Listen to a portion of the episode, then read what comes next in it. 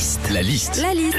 La liste de Sandy sur Nostalgie. Ça discute, hein, je vous le dis, ça discute. Quand on sait pas où partir en vacances, la liste de Sandy. Alors déjà, quand t'es en couple, parfois il y a embrouille hein, sur la destination. Il y en a un qui veut faire des vacances en rando dans le parc des Cévennes, euh, l'autre du Farniente à Mimizan.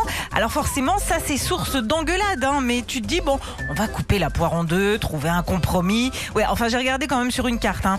Mimizan, parc des Cévennes. Si tu coupes la poire en deux, tu te retrouves dans le lot à mon cul.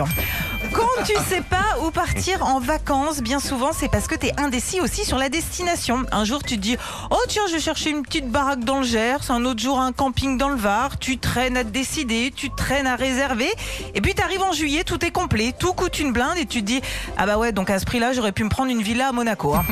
enfin des fois quand tu sais pas où partir en vacances, et bah tu te dis "Oh bah ça va, je vais passer euh, voir tel ou tel pote qui ont une baraque en Bretagne ou une piscine en Normandie, je vais rester une petite semaine chez eux, ça me fera plaisir, ça m'occupera.